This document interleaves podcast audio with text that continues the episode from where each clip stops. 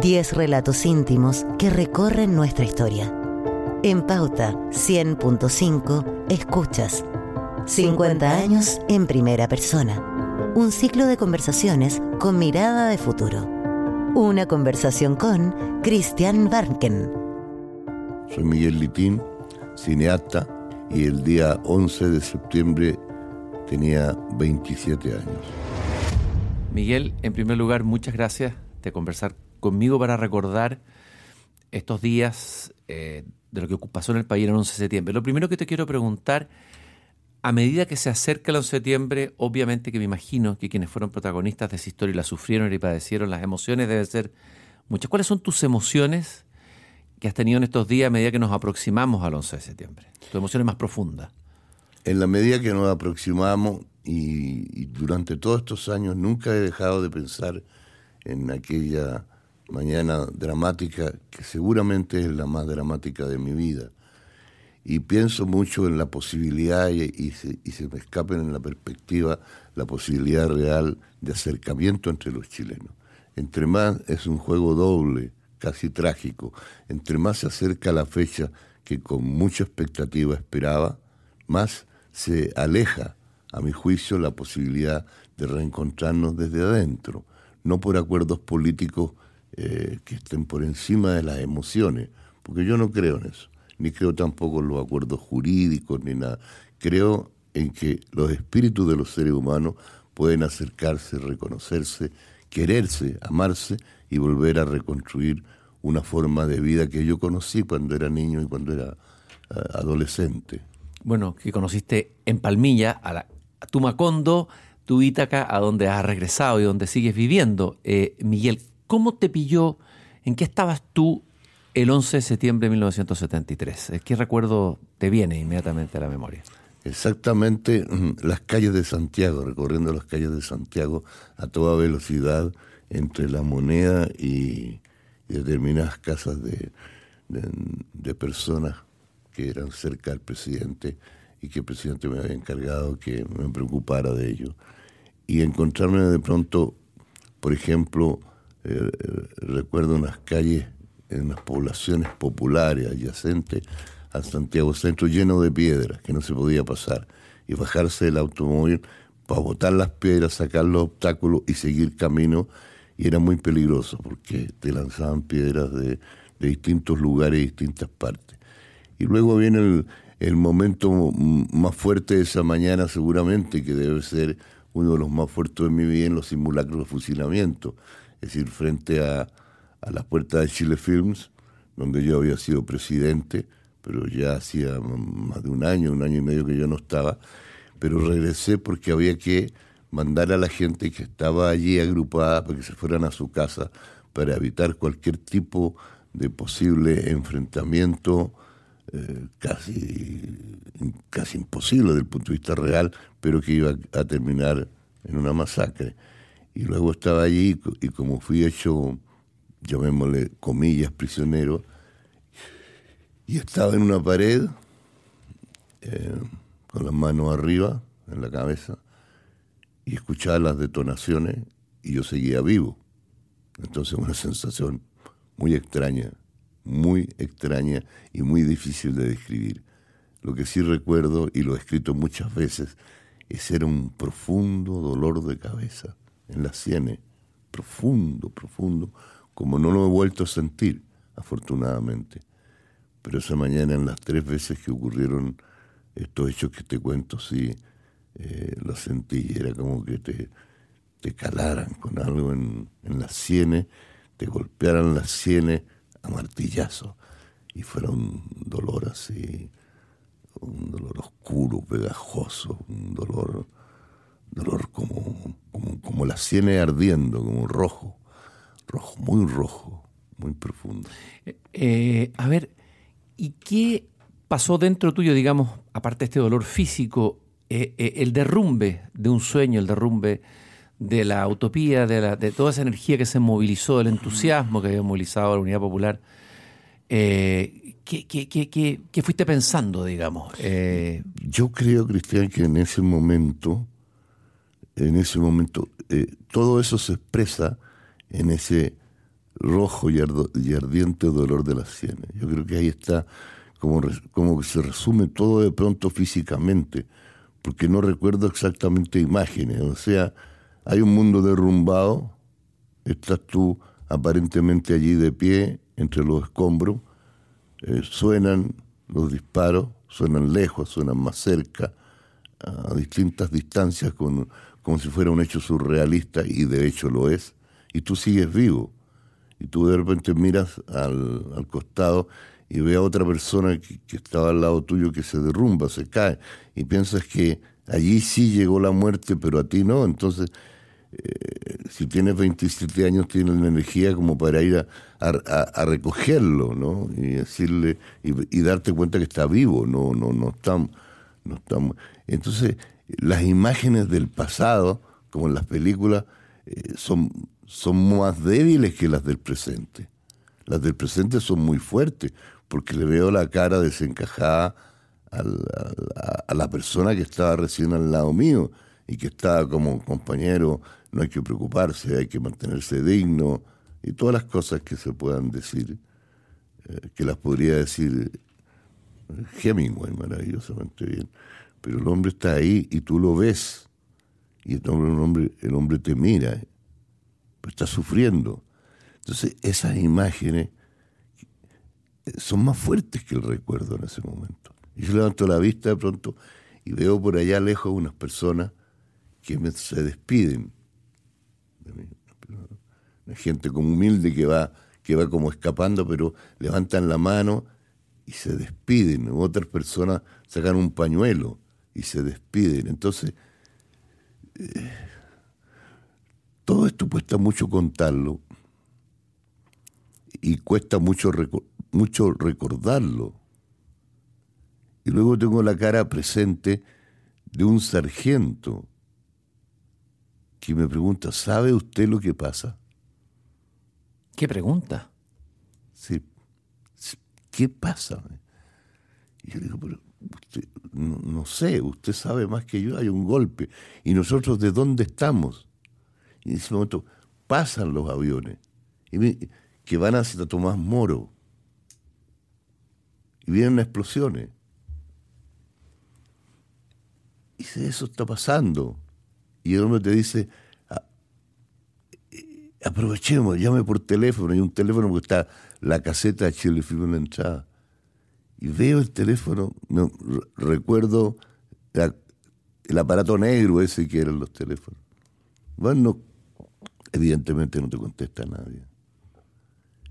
Y luego ya son sucesos como, como un teniente que llega y grita y pregunta y y quiere llevarse a todo el mundo a los camiones para que los maten a todos y ese tipo de cosas que tú seguramente habrás escuchado en otros relatos. Y el sargento que dice, no, señor teniente, no teniente. Este señor vino a presentar un reclamo porque unos vecinos le, hicieron pedazos a su automóvil allá en la esquina. Y el hombre teniente que me dice, pero usted está loco. No me dijo así exactamente, yo no sé si en esta radio están prohibidas las, palabras. No. ¿No? ¿Usted está huevón, señor? No. ¿Pero qué quiere? Mándese cambiar de aquí me dice cómo viene a presentar reclamo hoy día. O sea, fuiste salvado por un militar. Por el sargento. ¿Y te volviste a encontrar con él después alguna vez? Nunca en la vida. Se lo estoy recordando ahora. Y esa frase que siempre dicen las señoras del campo, como si estuviera aquí. Sargento gordito, me lo recordé cuando un señor me abrió la puerta de la radio hace un ratito, porque venía corriendo y era así como de, esa estructura, de esos volúmenes. Y me acuerdo de los ojos de él, porque se tocaba el casco a rato. Esto no es una secuencia exacta, son momentos, mm, mm, como momentos como en las películas cuando se producen son negros y luego sigue la acción. Y el hombre que se tomaba el casco decía, pero ¿qué estamos haciendo? ¿Qué estamos haciendo? Y de pronto le preguntaba a un muchacho que era soldado, tenían 17, 19 años, ¿qué está pasando pelado? y ellos encogiéndose de hombro. Y luego que el sargento salía hacia otras cosas, y ellos decían, no tiene un cigarrito, señor? ¿No tiene algo? No hemos tomado desayuno, nos sacaron a las 6 de la mañana, a las 5, y, y, después, no se mueva, no se mueva. Y no untaban con el fusil, no se muevan porque le voló la cabeza. Y les temblaba el fusil, les temblaban las manos. Son unos niños. Eh, Miguel, tú fuiste muy cercano a Salvador Allende, lo has contado otras veces. ¿Qué significó cuando supiste la noticia de su suicidio, su muerte, que en ese momento no sabía si era suicidio, si lo habían matado? ¿Qué te pasó a ti, Allende? No, yo estoy seguro que lo mataron, pero, pero la verdad es que no... ¿Sigues convencido que lo mataron a pesar de todo lo que han dicho los testigos, los médicos? No le creo a nadie y desafío a todos a que lo demuestren de verdad y que hagan la reconstrucción de los hechos como indica la justicia chilena frente al cual hecho luctuoso, donde hay muerte de por medio y hay quienes aprietan gatillo y quienes reciben las balas. Eso no se hizo y el juez Carroza, que ahora ascendió naturalmente, dijo no o, o no lo hizo, pero hoy aseguró de la noche a la mañana el suicidio. Y eso, como siempre en Chile, quedará en la nebulosa, cómo mataron a Manuel Rodríguez, cómo murió Balmaceda, cómo, cómo murió Portales. Es así. Pero el hecho que tú me preguntas. La emoción con Allende. Sí. Y con su muerte, esto, me, esto estoy concentrado. Porque fue un, un, un, terremoto interno. Como que todo se derrumbó en mi interior. Todo, todo se derrumbó. Eh, un shock muy fuerte y no lo creí no lo creí, pero decir no lo creí no es exactamente lo que tendría que ser eh, Camus para relatarte. Albert Camus. Albert mm. Camus, sí, mm. como, cuando cuenta cómo murió su madre. O sea, es un estremecimiento muy fuerte, muy fuerte, en que todo tu cuerpo se está moviendo, se está movilizando y no sabe para dónde y por qué. Miguel. Pero eh, evidentemente el afecto y el cariño eh, que yo sentía y siento por, por este caballero em, es muy difícil. Yo creo que Allende se muere todos los días en mí. Yo pienso que todos los días de la vida hay algo de Allende que se me muere en el alma, se me muere en mí. Hay algo que me falta, que me hace falta.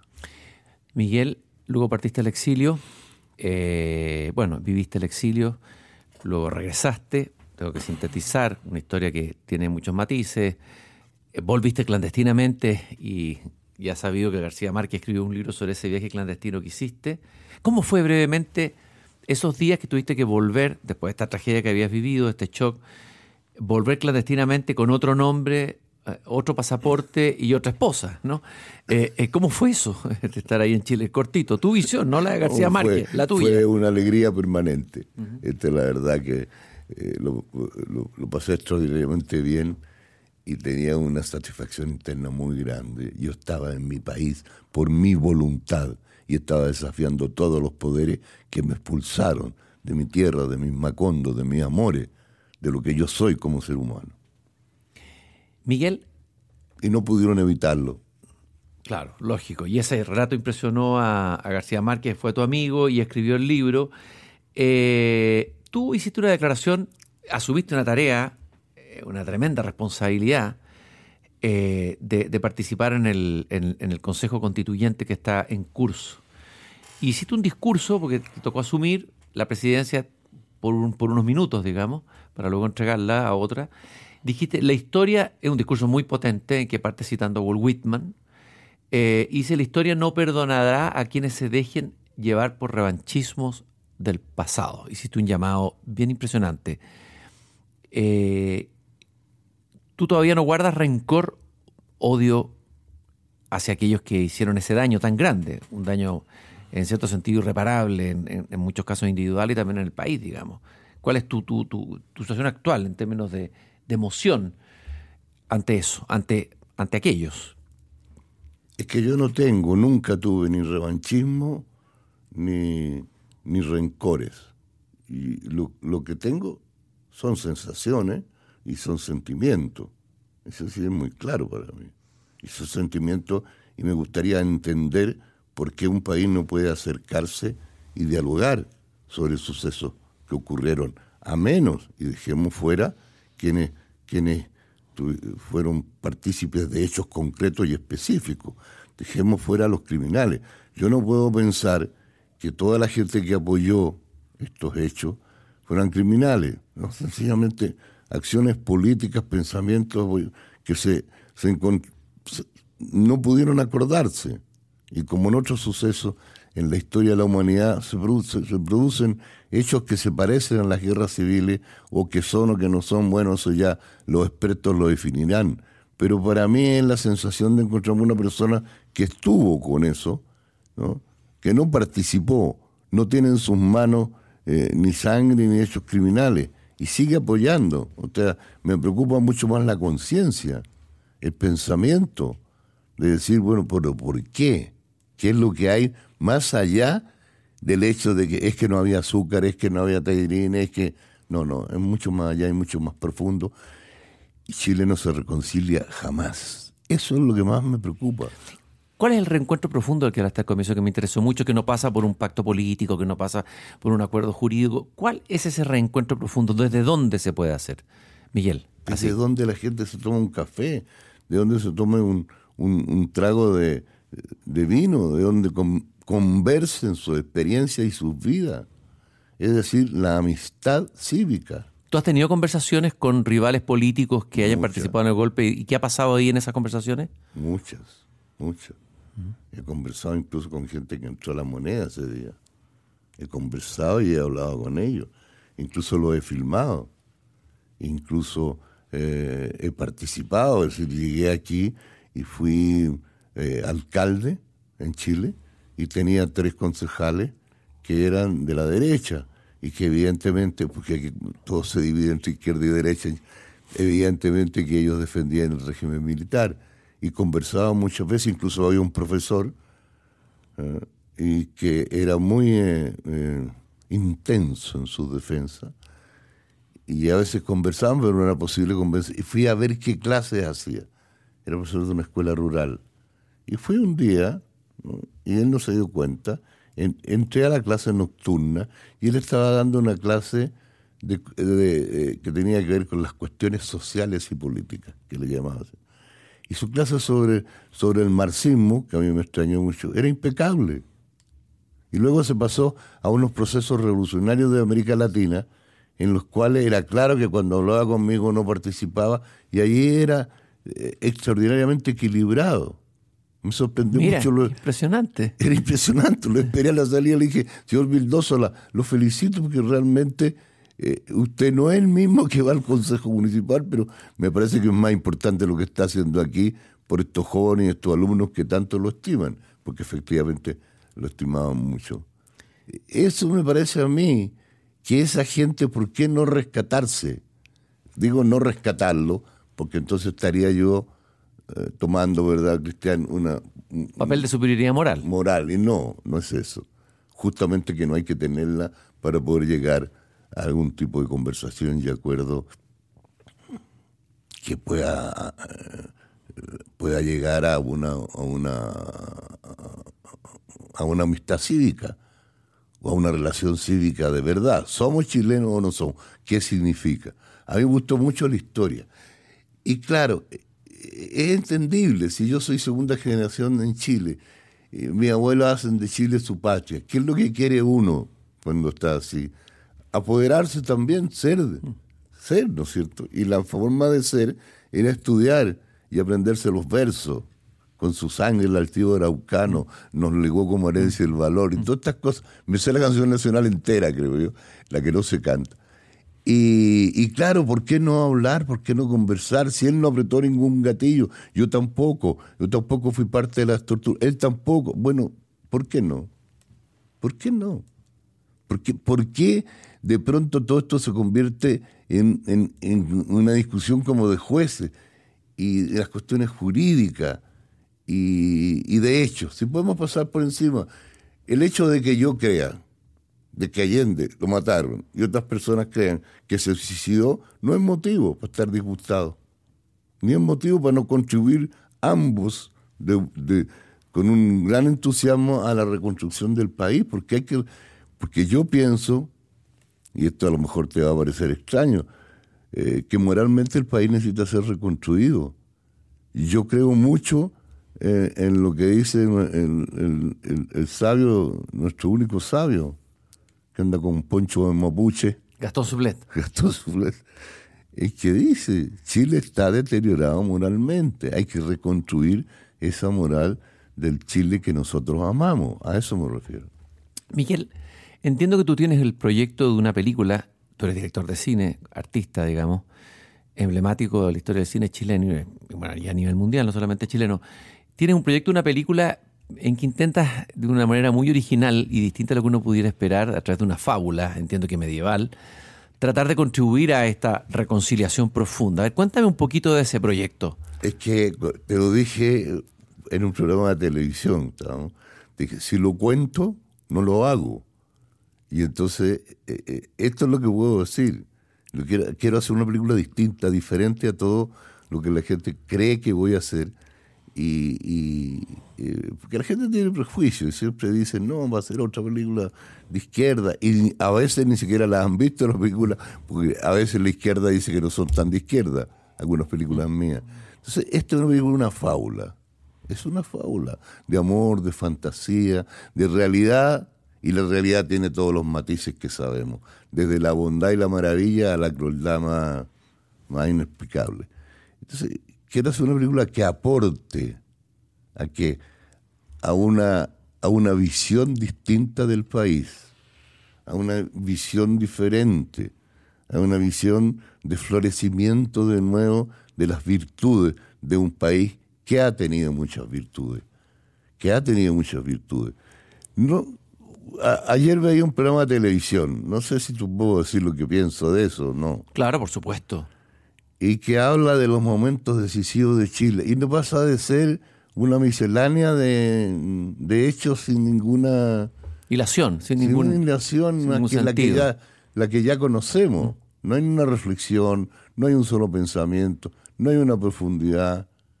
O sea, son una serie de discursos de, de, políticos muy, muy representativos que fueron elegidos presidente de la República, pero que más allá no pasamos.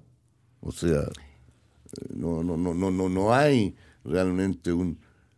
Por ejemplo, Elwin es un personaje lleno de contradicciones, luces, sombras, blancos. Es un hombre bueno, yo creo, lo creo. Pero habría que profundizar en esa, en esa bondad, por ejemplo. Cuando él dice en el Estadio Nacional, sí, civiles y militares, a pesar de que lo pifian, ¿tú estás de acuerdo con esa afirmación? ¿La miras con distancia? ¿Qué piensas de eso? Yo creo que sí que evidentemente también dice, todos somos chilenos. Es que el problema de los militares no es andar con un uniforme, el problema de los militares es que hay una militancia militar y hay una, una, un programa militar, hay una ideología militar. Entonces lo que hay que, lo, que Chile necesita es que esa ideología militar y esa eh, racionalidad de vida y muerte desaparezca y de fuerza desaparezca. O sea, militares pueden cumplir las labores que cumplen en Alemania. Son arquitectos, eh, son, eh, hacen ríos, puentes, trabajan con los civiles. ¿Por qué no? es que lo que está ocurriendo acá, esta separación que se mantiene, aumenta y hace más grande el abismo.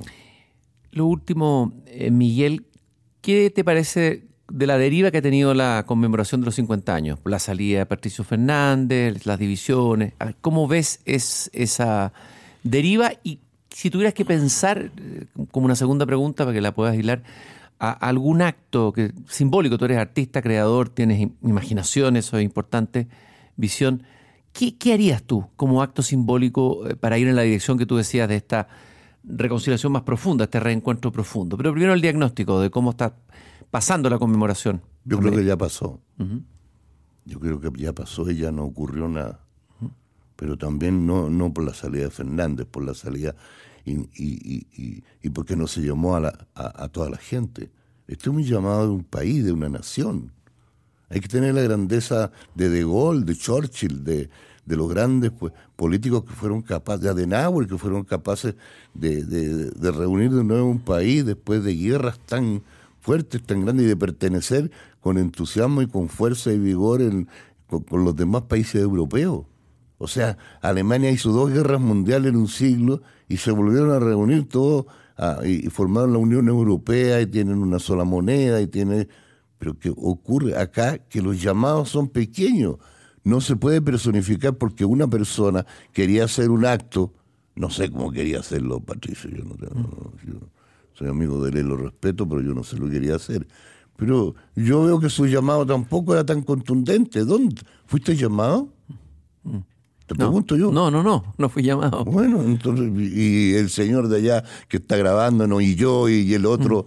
O sea, no. ¿A quién entonces querían llamar?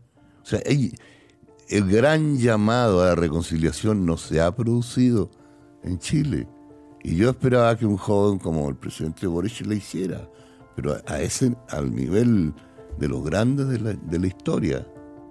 Pero no, no voy a, hacer crítica eh, pequeña y, ni voy a jugar al político cotidiano de las mañanas, porque no, primero, no, no me parecen representativos y segundo, no quiero jugar ese papel. En Pauta 100.5, esto fue 50 años en primera persona. Relatos íntimos que recorren nuestra historia con mirada de futuro. Todas las entrevistas disponibles en nuestro sitio www.pauta.cl.